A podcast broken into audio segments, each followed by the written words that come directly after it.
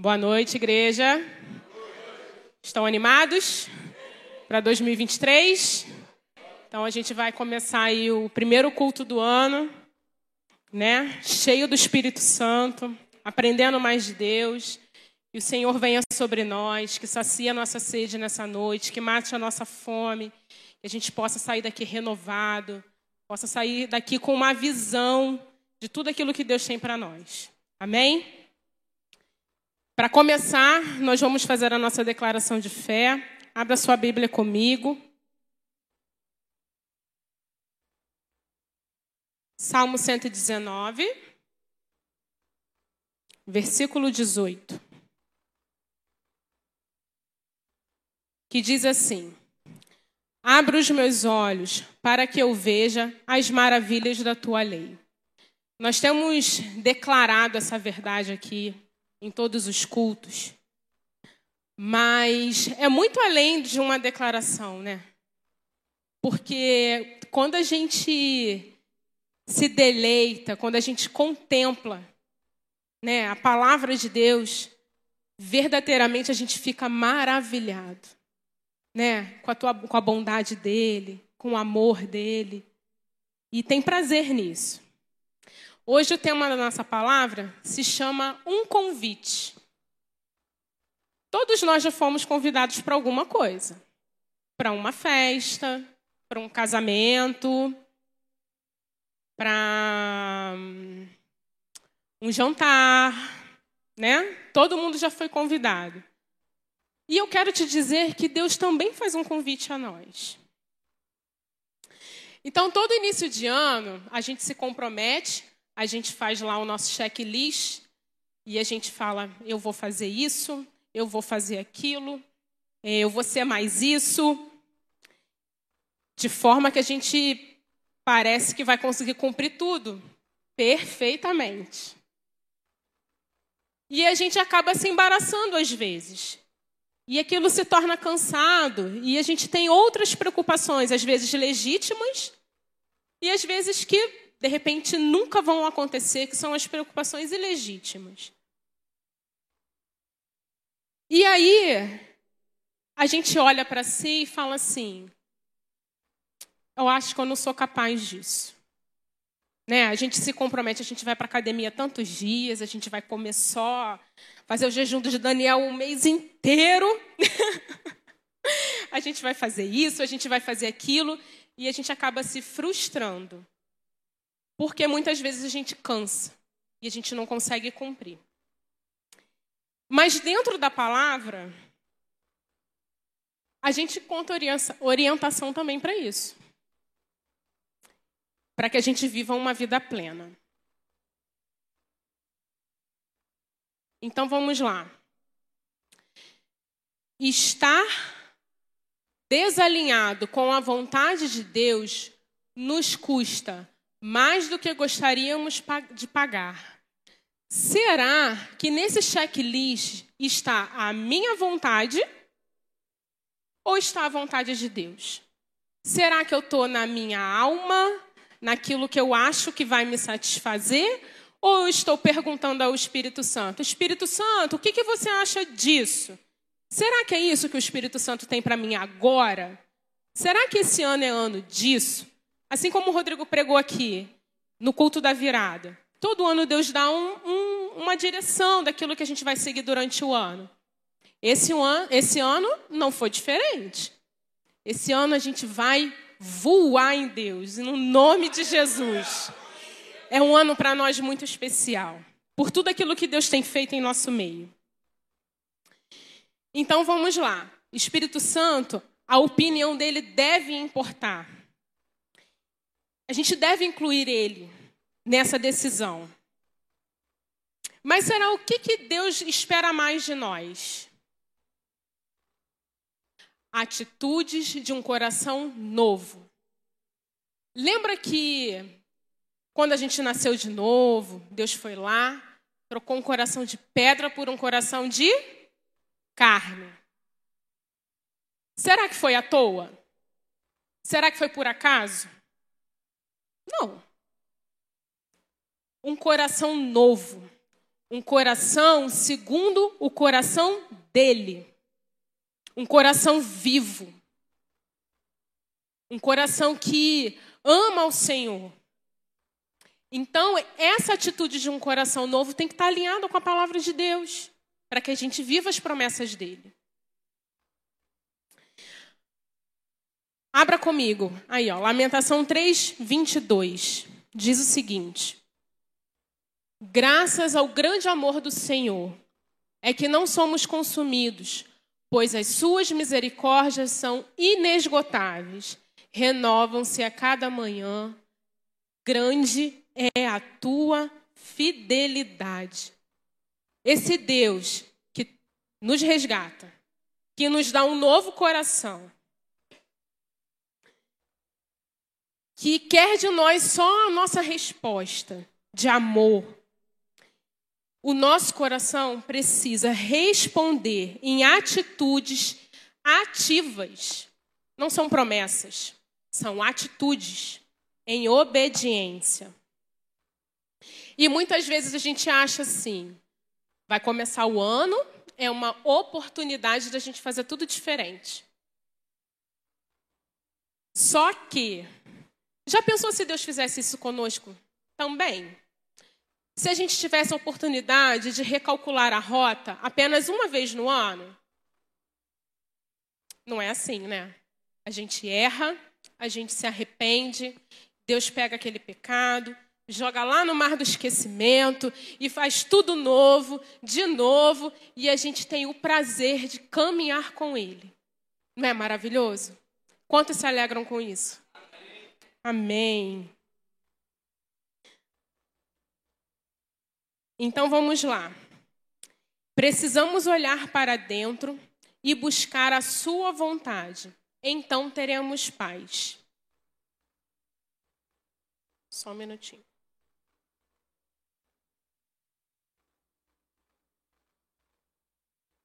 Aí a segunda parte do versículo diz assim: Digo a mim mesmo a minha porção é o Senhor. Portanto, nele porei a minha esperança.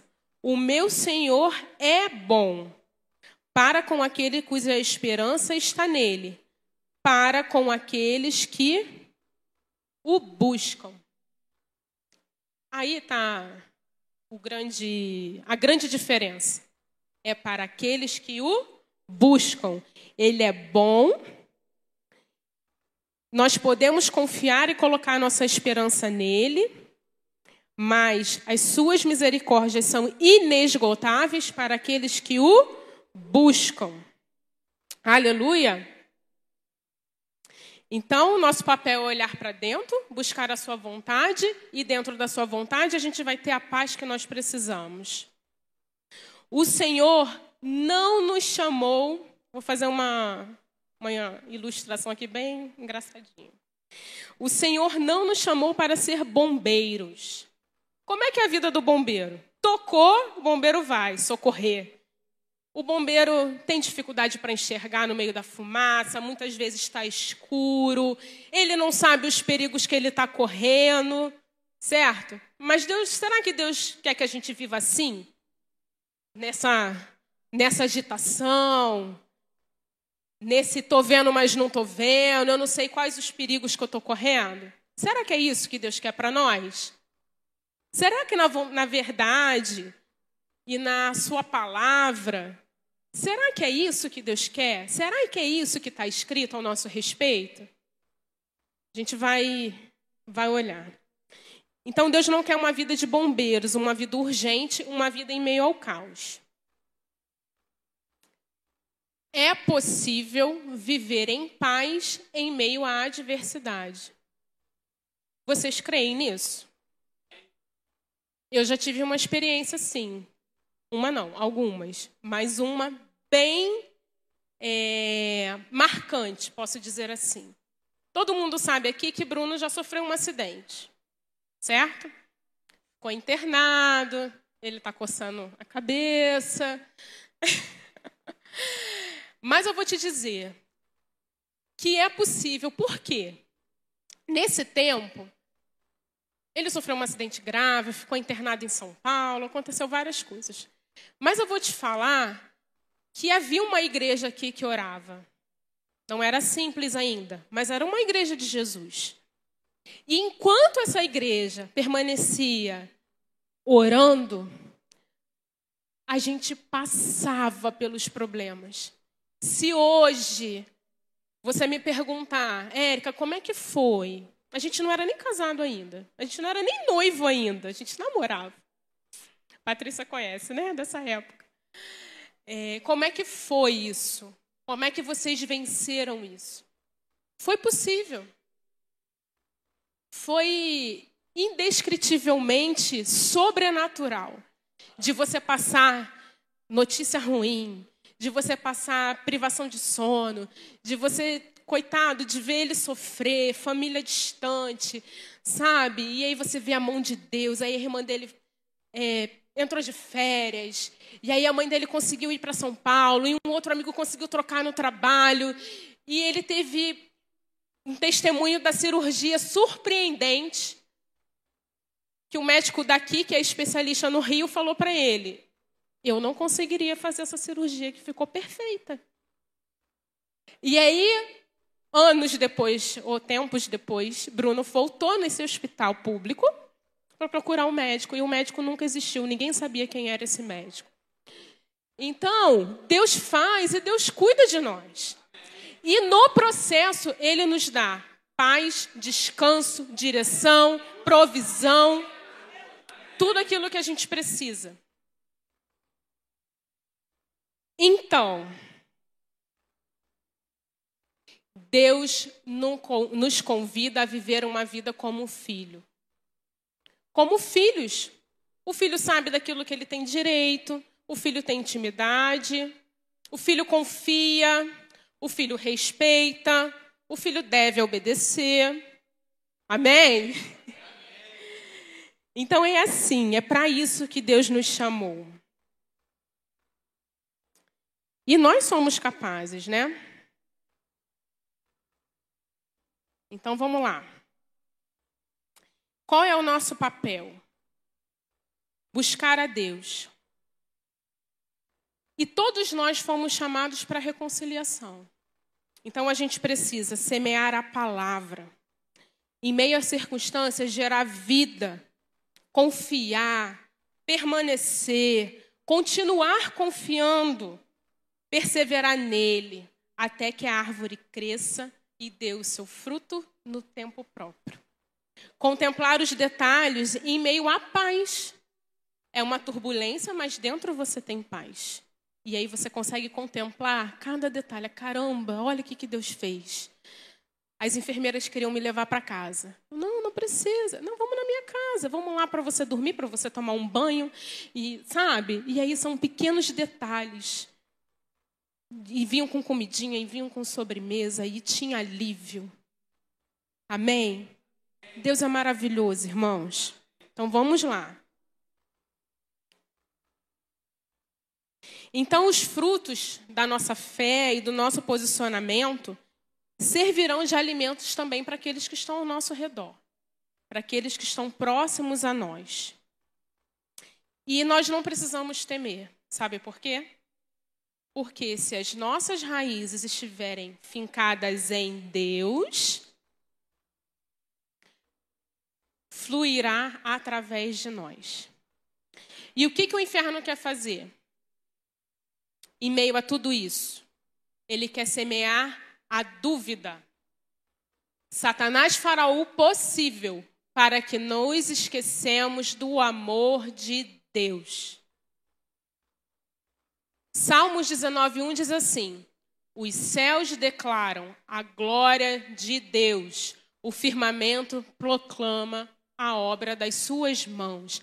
É inegável que Jesus veio. É inegável que Deus existe. Satanás não pode dizer que Deus não existe. Mas ele vai querer nos pressionar. Ele vai querer nos apertar para que a gente esmoreça, para que a gente esqueça da promessa. para que a gente olhe para a circunstância e duvide se será que Deus me ama mesmo porque eu estou passando por isso, isso e aquilo? Olha como a perspectiva do olhar muda. Você está na mesma situação. Aí você tem duas opções. Ou a gente murmura e contempla o problema, o sofrimento, a sua limitação humana, que realmente você não consegue fazer. Ou você adora o Senhor e confia nele, descansa e vive enfim, um milagre. Aleluia! Aleluia! Então vamos lá. O mundo está no maligno e a semente do inferno é a, ou, é, é a urgência. É o prazer. Assim como para Eva foi agradável aos olhos, tem um monte de coisa aí agradável aos olhos, mas que para a gente não convém. Certo? O relevante, o, o relevante que eu quis dizer aqui é o seguinte: olha, você precisa perdoar. Ah, mas isso aí é relevante, porque se porque se fulano fez isso, não. É. A palavra de Deus é a verdade. Ela não é condicional se eu estou afim ou não, se eu concordo ou não é a verdade que nos trará a vida. Então as estratégias de Satanás, elas não mudam. Ele quer nos distrair, ele quer desviar a nossa visão. Ele quer que nós fiquemos vulneráveis, que sejamos embaraçados até que o cansaço tome conta da gente. E aí a gente se pega pensando e fazendo coisas que a gente nunca imaginou. Não é verdade? Mas Deus vai nos dar novas armas nessa noite. Então, o desejo do inferno é nos sufocar. É isso que ele quer. É nos sufocar. Quando você fala assim: Ah, não estou aguentando. Ah, tá demais para mim. Mas a gente vai ver mais algumas coisas pela frente. Então, como viver essa vida constante? Essa vida que me guarda? Essa vida que me assegura? Como que a gente pode fazer isso? É uma decisão. É um posicionamento, não é uma vontade. É uma escolha. Eu escolho crer. Eu escolho obedecer. Eu escolho estar no centro da vontade de Deus, eu escolho. Então, mesmo que Satanás tente, a gente tem que estar atento, porque a única coisa que nós não podemos deixar de fazer todos os dias é buscar o seu reino. É o seu reino que vai nos guardar.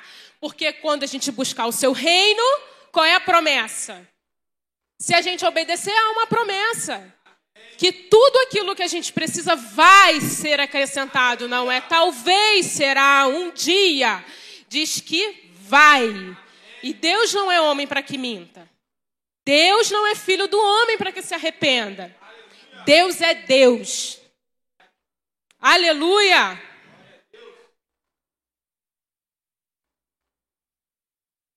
Se as nossas raízes estiverem em Jesus e os frutos servirão de alimento e vida. Não interessa qual é o processo que você está passando, não interessa o processo que eu estou passando. Se a gente for esperar estar perfeito para amar, para ajudar, para estender a mão, para falar de Jesus, a gente nunca vai fazer. Porque esse dia é só quando a gente estiver lá no céu. Ai, perfeito, mas lá não vai precisar, né? Então a gente precisa é agora. É dizer assim, Satanás, cala a sua boca. Eu te repreendo essa mentira. Porque a Bíblia diz isso ao meu respeito. Amém? Então blinde o seu coração. A gente percebe que, assim, o último golpe, sabe, das trevas, é nos trazer dúvida.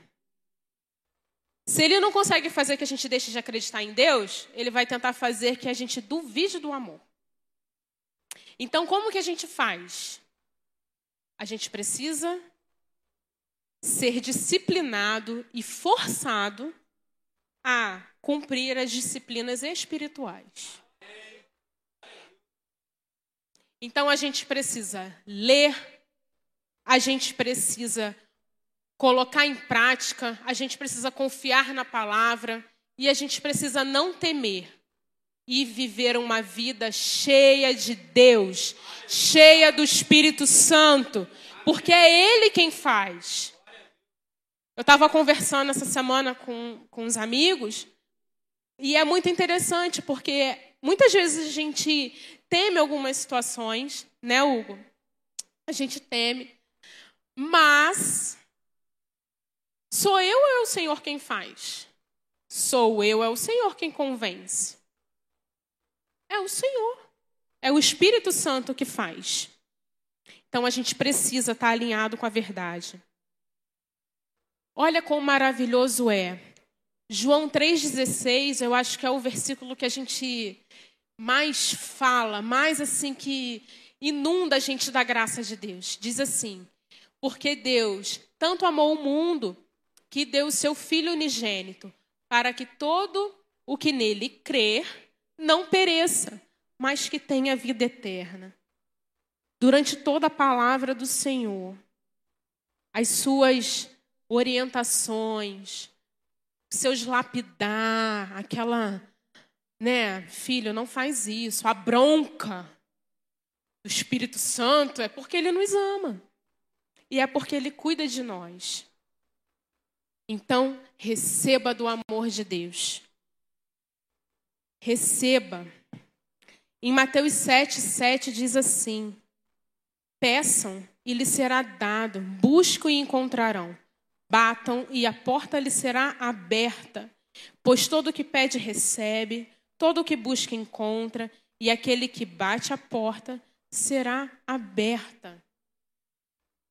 Olha que maravilha. É uma certeza. Então a gente pode se achegar ao Senhor. A gente pode chegar, sabe, num, num lugar além. A gente pode ver além. A gente pode crer além. Amém? Um tipo de fé de Jesus está em nós. Amém? Então, o primeiro passo para isso é o relacionamento. Gaste o seu tempo aos pés de Jesus. Foi por amor que ele nos criou. A gente gasta o nosso tempo com tanta bobagem. A gente gasta nosso tempo achando que um dia pode ser que aconteça um terremoto e aí, tá, tá, tá. De repente nunca vai acontecer. A gente, ah, mas meu marido vai sair para trabalhar e pode, e pode, pode, pode, pode. E a gente é engodado por esse monte de talvez e que nunca vai acontecer. Porque o Senhor garante a nossa entrada e a nossa saída. Porque o Senhor está conosco. E aí a gente fica lá no Instagram, perde. Caraca, já fiquei duas horas aqui. Mas às vezes a gente negligencia a palavra. Amém? Que seja um ano novo, de verdade, para gente, filhos de Deus. Então o relacionamento precisa ser intencional, precisa ser consciente. E se a gente for esperar, aqui agora eu vou falar da religiosidade. É, se a gente for esperar que a gente tenha vontade, primeiro que a gente sabe que não vive mais por vontade. Mas se a gente for esperar ter vontade, ou será que alguém já leu assim que hum, precisa acontecer alguma coisa? Quem já leu assim? E passou um vento na orelha de Paulo, e aí ele arrepiou, e aí Deus falou: Ah, Moisés ah, no campo, enquanto cuidava das ovelhas, o chão tremeu, o céu, ah, para ele poder ir lá e subir o monte e orar. Precisa? Não precisa. Então a gente precisa esperar a vontade chegar? Também não precisa. Então é um engano esperar que a gente só vai orar quando a gente estiver com vontade. E esperar que, enquanto a gente ora, experiências assim precisem acontecer. E eu não, não fiquei arrepiado, então Deus não está. Né?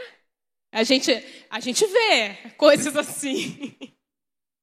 Mas isso não tem nada a ver com a vida que a gente precisa ter em Deus. Então Deus nos criou para um relacionamento. E quando a gente se coloca na necessidade de um devocional perfeito, porque eu preciso ficar 20 minutos de oração em pé. Uma pessoa uma vez me perguntou se podia orar deitado. Falei que podia. 10 minutos de leitura, mas tem que ser de joelho, senão Deus não escuta. E tantas outras coisas. E no final das contas, a gente não vai conseguir sustentar isso. Verdade? Não vai. E aí, como que a gente passa a se ver? Como que isso cai no nosso coração? Como uma condenação. Uma condenação que a gente já foi liberto. E esquecemos de nos ver como Deus nos vê. E o fruto disso é que ficamos distantes de Deus. Nos sentimos indignos de nos aproximar do seu trono. Sabe quando você faz uma besteira que você se esconde do pai? Lembra de Adão e Eva que foram se esconder lá porque tinham feito um negócio errado? Será que Deus não sabia que eles tinham feito? Sabia. Será que Deus não sabia que eles estavam onde eles estavam? Sabia. Certo? Mas Deus perguntou. E essa condenação sobre o coração deles trouxe o quê? Vergonha. Eles não tinham coragem de chegar diante de Deus. Por isso eles se esconderam. E muitas vezes, coisas que a gente é, carrega, sabe, de religiosidade, tantas outras coisas que trazem para nós um peso ou que nós não conseguimos colocar em prática, por muitas vezes não foi nem Deus que nos pediu isso, a gente fica envergonhado e fala assim: eu não estou digno de estar diante de Deus. E aí você vai, ó, se afastando. E aí você vai ficar mais indigno, você vai ficar mais indigno. E o que, que vai acontecer? A palavra de Deus diz assim. Espera aí que eu passei. Não coloquei. Hebreus 4,16 diz assim. Assim, assim sendo, aproximemo-nos do trono da graça com toda a confiança, a fim de recebermos misericórdia e encontrarmos graça que nos ajude no momento da necessidade. Então Deus traz sobre nós uma vergonha? Não. A gente precisa sim se arrepender. Mas a gente pode se aproximar do trono da graça. A graça é imerecida. Não é por mérito meu. A graça é dele. E o trono também é dele. Aleluia. Então diz assim, Mateus 7, 7. Peçam e lhes será dado. Busquem e encontrarão. Batam e a porta lhes será aberta. Tudo que pede recebe, o que busca encontra, e aquele que bate, a porta será aberta. Quem nos escolheu foi ele. E quem conhece as nossas imperfeições? Ou será que alguém pode surpreender a Deus? Deus deu para nós a sua graça. Tem para nós a sua graça. Será que Deus espera de nós a perfeição? Eu acho que não. Então Deus nos ama pelo que nós somos e não pelo que fazemos. Amém? O sangue de Jesus cobre uma multidão de pecados, porque pelo sangue de Jesus fomos comprados na cruz. Aleluia! Deus nos vê através de Jesus. E pelo seu sangue nós fomos comprados. Por ele nós fomos feitos filhos. E nós vamos viver para ele também. Amém? Então Deus tem para nós um relacionamento, Deus, pra, Deus tem para nós cura. Então, quando eu olho para dentro de mim e tenho misericórdia da minha própria vida, é, eu, preciso, eu preciso me arrepender, preciso ter misericórdia, preciso ter amor por mim. E o arrependimento bíblico é uma nova rota. Não é um arrependimento de palavras. Não é amar com palavras. É amar com atitudes. Né? Porque uma pessoa que diz que ama, mas ela agride, será que ela ama realmente? De repente, não. Né? Então vamos lá. E a palavra diz assim: não. E ali, uma frase que Deus me deu: O amor de Deus não depende do meu desempenho. Se dependesse do meu desempenho, a gente não precisaria de Jesus. Porque aí eu faço, eu sou autossuficiente, eu não preciso de um Salvador, se fosse pelo meu desempenho. Amém? Mas não é pelo meu desempenho.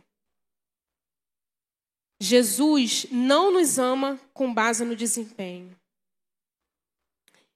O mérito não é meu. Senão eu seria autossuficiente. Senão eu não precisaria de um Salvador. Senão eu adoraria a mim mesma.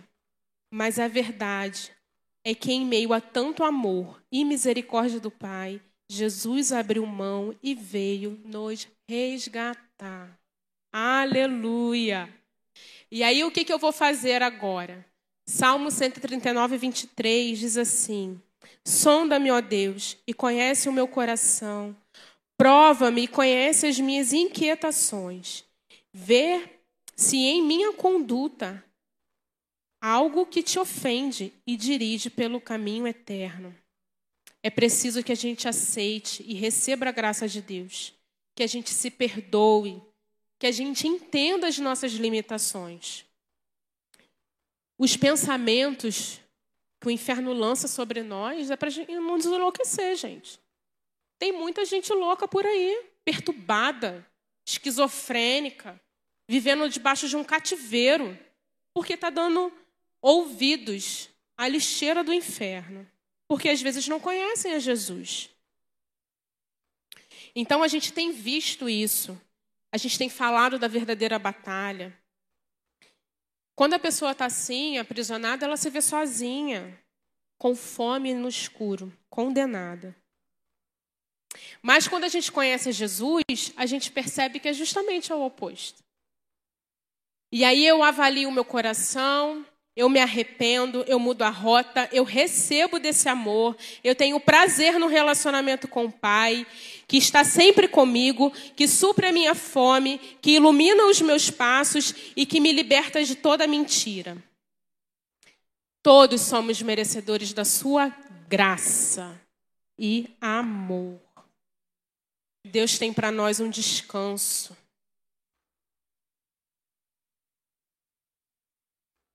Um descanso. Então, por que, que a gente vive aflito? Porque a gente precisa muitas vezes desacelerar. A espera pode ser difícil, a espera pode demorar. O Senhor não tem compromisso em responder na hora que a gente quer. Porque parece que Deus, a gente pega Deus e bota dentro de uma caixinha. Eu vou tirar meus minutos de devocional. E aí eu falo tudo. A gente precisa falar realmente, né? Falo tudo. Deus, eu estou assim, eu estou assim, eu preciso disso, preciso daquilo, eu preciso da resposta tal. Mas eu só tenho 10 minutos de devocional. E aí Deus tem que responder ali. E aí a gente fecha a nossa porta e vive a nossa vida. Mas lembra que a palavra nos diz para a gente continuamente viver em modo de oração então não é o tempo do devocional somente que vai fazer a diferença. É o meu dia com o Senhor. Porque Deus pode falar comigo na hora da oração? Pode. Mas Ele pode falar comigo também lá na padaria, na fila. Deus quer nos orientar nas pequenas e nas grandes coisas nas bobeirinhas e nas grandes decisões que vão dar o curso da nossa vida. Amém? Então a gente precisa escutar o Senhor. E aí diz assim, 1 Tessalonicenses 5,17. Orem continuamente. Continuamente é o tempo todo. Não é no momento só do devocional. Deem graças em todas as circunstâncias, pois esta é a vontade de Deus, para que vocês em Cristo Jesus não apaguem o Espírito. A gente pega o Espírito Santo e bota ele ó, no bolso. Espera aí, Espírito Santo, agora eu vou viver a minha vida, tá? Me acompanha aqui. E não é assim. E não pode ser assim. Eu não coloquei aí, mas no verso 16 diz assim: alegre-se sempre. Olha que lindo. Olha o que Deus tem para gente. Alegre-se sempre. Então, o descanso, quando a gente obedece e entra nesse descanso, é zelo que Deus tem por nós. É porque não está nas nossas mãos o poder de acrescentar nenhuma hora. É porque aquele que nos comprou sabe o que é melhor, o tempo melhor, a forma melhor. E por que muitas vezes a gente não recebe desse alívio? Porque estamos quebrando um princípio. Porque eu estou carregando uma bagagem excedente que ele não pediu para eu carregar. Ele não pediu para eu viver de religiosidade. Ele não pediu para eu poder viver pensando nos problemas. Pediu? Não pediu. Então, uma quebra de princípio traz, traz a pessoa para o cativeiro. Então, a gente se cobra. E a gente se cobra em todas as áreas. A gente vê muito. E a gente também deve se policiar, tá? Estou falando aqui. É, se a gente. A gente vive numa sociedade hoje completamente exposta. E, gente, a gente nunca vai agradar nem a todo mundo e nem conseguir fazer tudo. E as pessoas também vivem uma vida de que se expõe aquilo que quer se expor. Certo? A pessoa não bota lá quando ela não pagou o boleto, bota? Não bota. Mas se ela está passeando de barco, ela bota, né? Então a gente tem que tomar cuidado. E aí me veio uma reflexão assim: se a gente está trabalhando, e a gente está longe do filho, a gente é mal. A gente é um péssimo pai. Mas se a gente está com o filho e não está trabalhando, a gente é preguiçoso. Fanfarrão. Mas se eu estou na igreja e não estou fazendo a janta para dar a janta no horário certo, eu sou irresponsável. Mas se eu estou fazendo a janta, eu sou negligente, porque eu era para estar tá lá na academia. E a gente nunca vai corresponder a esse mundo, gente. Nunca. Nunca. Então a gente tem que estar com a nossa motivação em Deus e obedecer a Ele. E o que, que isso vai trazer para nós? Uma escravidão, uma insatisfação, uma depreciação daquilo que nós somos né? Porque você vai se ver como? Você vai, vai esquecer já como Deus te vê. Você fala, caramba, eu não dou conta mesmo, eu não presto mesmo, eu não vou conseguir fazer mesmo. Todo mundo faz, mas eu não consigo.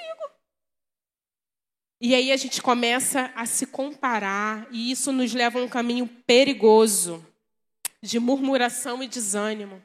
A palavra vai dizer que a murmuração é como feitiçaria. Olha, Pensa assim. Fala assim, mas eu nem sou bruxa. Eu nem sou bruxa. Mas se você murmura, é como feitiçaria. É outro nível. Então a gente tem que tomar cuidado do nosso coração. Então essa busca nos traz insatisfação em diversas áreas. Viva a liberdade que Jesus comprou para você. Fique com a opinião dele escolha a vida. Aleluia! O vazio que o mundo tenta preencher tem o tamanho exato de Deus. Amém? Passei dois. Em Filipenses 4, 6. Pode?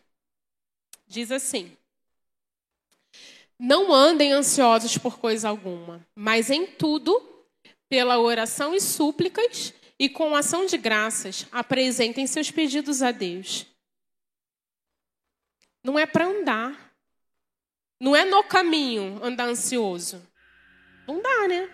Vai carregar uma, um fardo a mais, quando chegar ali no meio do caminho, tu já cansou. Então, não andemos ansiosos. Deus nos chama para uma novidade de vida. Mas aceite a Jesus. Não, mas aceitei a Jesus e não vi novidade nenhuma. Quem já ouviu isso? Ah, não mudou nada. O Rodrigo fala que nem ficou magro, né? Aceitou Jesus e não mudou muita coisa. Não mudou externamente. Mas a vida da, nossa, da nova criatura é permanecer sendo lapidado pela palavra. Um processo, crendo no seu poder, declarando com fé, porque não vivemos mais pelo que sentimos, nós vivemos pelo que cremos. E no caminho, aberto ao processo, que recebemos a estratégia da batalha, as armas corretas para vencer. Minha vida sendo guiada pela verdade e não por uma opinião minha. E não a opinião de qualquer outra pessoa. Não pelas mentiras de Satanás. Não por um interesse. Não para me dar bem.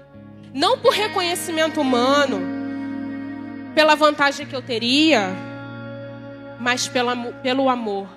Por aquele que me amou primeiro. Uma entrega genuína e humilde.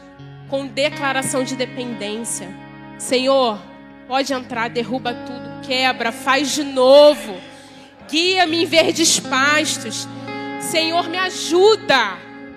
Pai, eu sou teu filho. É essa a nossa oração. Pai, eu sou tua filha. Eu amo a tua presença. Eu tenho prazer em te agradar. Eu confio em ti. Eu descanso em ti. E eu já fui curado no nome de Jesus. Que nesse ano eu desejo para minha vida e para sua vida Sejamos honestos com a gente, verdadeiros, agraciados com a nossa própria vida, disposto a abrir mão de sofismas, de justificativas e dizer sim, Senhor. Eu deixo isso para trás, eu deixo aquilo para trás, eu não quero mais. Mas em resposta ao teu amor, eu te obedeço eu prossigo, eu perdoo e eu permaneço. É tempo de se humilhar aos pés de Jesus.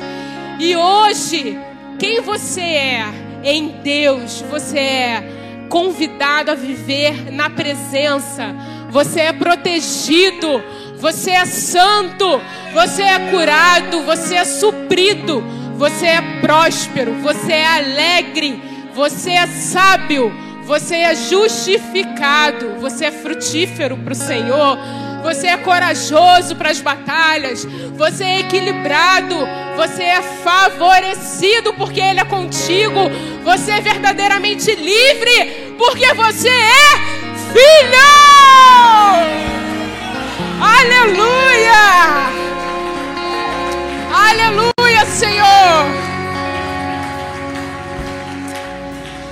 Filipenses 4:7 diz assim: E a paz de Deus, que excede todo entendimento, guardará os seus corações e as suas mentes em Cristo. Finalmente, irmãos, tudo que é verdadeiro, tudo que for nobre, tudo que for correto, tudo que for puro, tudo que for amável, tudo que for de boa fama, se houver algo excelente, digno de louvor, pensem nessas coisas tudo que vocês aprenderam, receberam, ouviram e viram de mim, ponham em prática, e Deus da paz estará com vocês. Uhul! Deus é por nós. Aleluia! Obrigada, Senhor, pela tua verdade. Obrigada, Senhor, pela tua graça, pelo teu amor. Deus, pelo teu cuidado, por nos ter feito, Senhor, filhos por ter, no, ter nos comprado, Senhor, com preço de sangue. Deus, por nos dar uma nova chance. Senhor, muito obrigada, Deus, pela tua fidelidade. Obrigado por poder te chamar, Deus, de Abba. Poder te chamar, Senhor, de paizinho.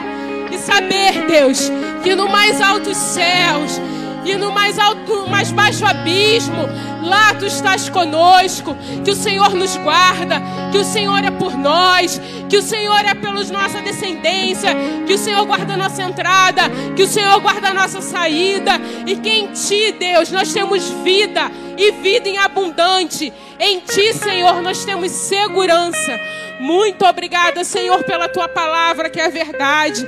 Deus, que o nosso coração possa, Senhor, ser como uma terra fértil e frutificar, Deus, que a gente possa comer, Deus, de tudo aquilo que nós ouvimos nessa noite, todos os dias da nossa vida, no nome de Jesus, Senhor, muito obrigado.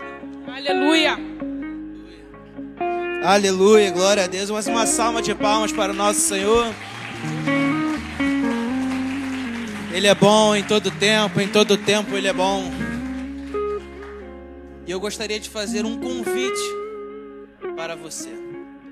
Eu não sei como você chegou aqui, eu não sei qual foi a condição por você estar aqui hoje, mas existe um convite de Deus para que nós possamos estar próximos dele. E de verdade, até mesmo que você está nos, quem está nos assistindo, eu não sei até, até onde você já tentou, até onde você já se dispôs, mas chegou um momento onde você está dizendo: Eu não aguento mais. Eu estou a ponto de desistir da minha família, da minha casa, da minha própria vida. Mas a palavra do Senhor vai dizer: Vinde a mim, todos os que estão cansados e sobrecarregados, que eu vos aliviarei. A Bíblia é repleta de promessas para a minha vida, pessoal. E essa é uma promessa do Senhor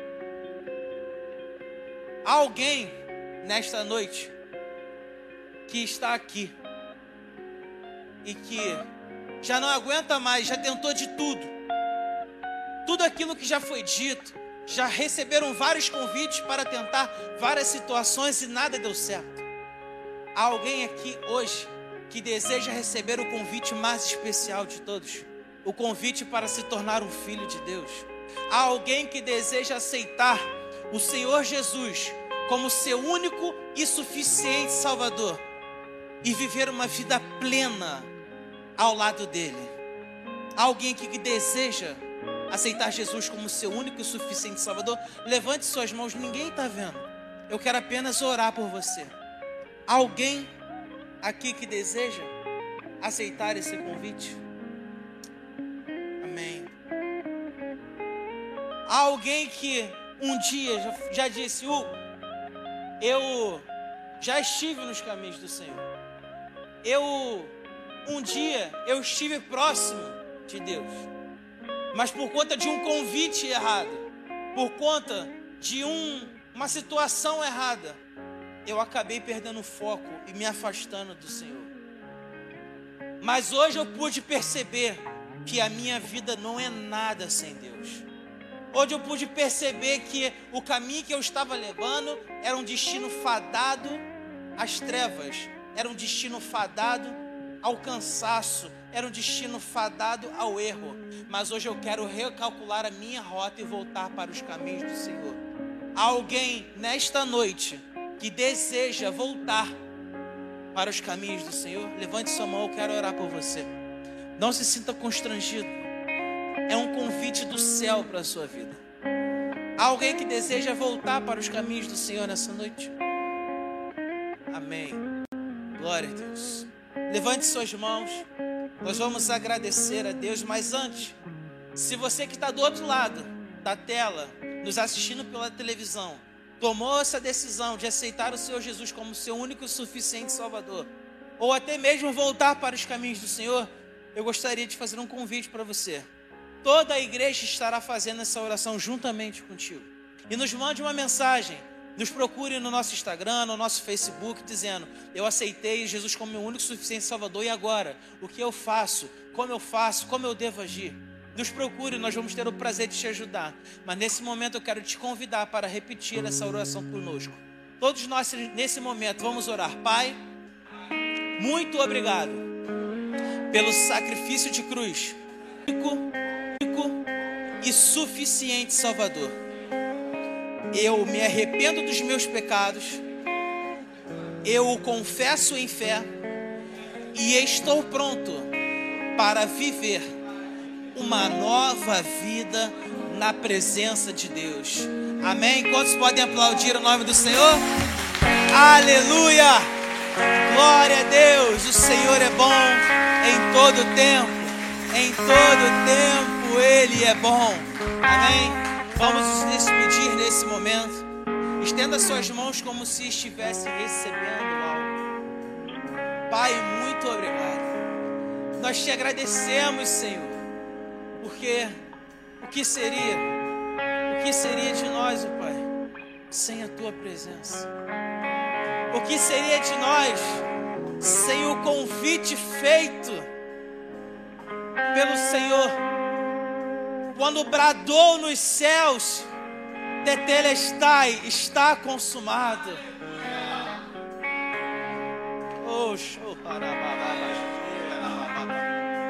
O que seria de nós, Senhor? O que seria de nós sem Ti? O Senhor é a nossa suficiência. O Senhor é o nosso prazer. Nós o amamos, Deus. Nós te adoramos. E o nosso pedido é que nunca, mas nunca, venhamos sair da tua presença. Pai, nós te pedimos nesse momento para que possamos agora ir para nossos lares em paz e segurança, guardados e protegidos de todo mal. Senhor, nos dê uma, uma, uma semana Pai, extremamente abençoada. Senhor, nos dê a oportunidade, Pai, de falarmos, ó Pai, de Jesus para alguém. Pai, que os nossos pés, ó Pai, sejam o altar, ó Pai, da nossa pregação, ó Deus. Que aonde nós formos, ó Pai, que nós possamos ser carregadores da Tua glória. Que nós possamos ser cartas vivas, ó Deus, para um mundo onde está morrendo, Pai, sufocado por mentiras. Pai, que nós possamos, ó Pai, fazer com que pessoas, ó Pai, possam conhecer esse amor furioso, esse amor incontrolável, esse amor sem reservas, que não mediu esforços para me atrair, Senhor, para os braços do seu amor. Oh Espírito Santo de Deus, que venha haver em nós uma fome, uma sede pela tua palavra, pela presença do Espírito, pelas coisas que são eternas. Muito obrigado, Deus, pelo convite que o Senhor fez para nós. Que nós possamos ter plena convicção de que a nossa identidade de filhos nos faz desfrutar de uma vida de plenitude com o Senhor. Que nós possamos ser daqui transportantes, que nós possamos ser daqui cheios da presença do Teu Espírito. Aleluia, Espírito Santo de Deus. Que a graça do nosso Senhor e Salvador Jesus Cristo, o amor de Deus o Pai, a comunhão e a consolação do Espírito Santo esteja sobre cada um de nós.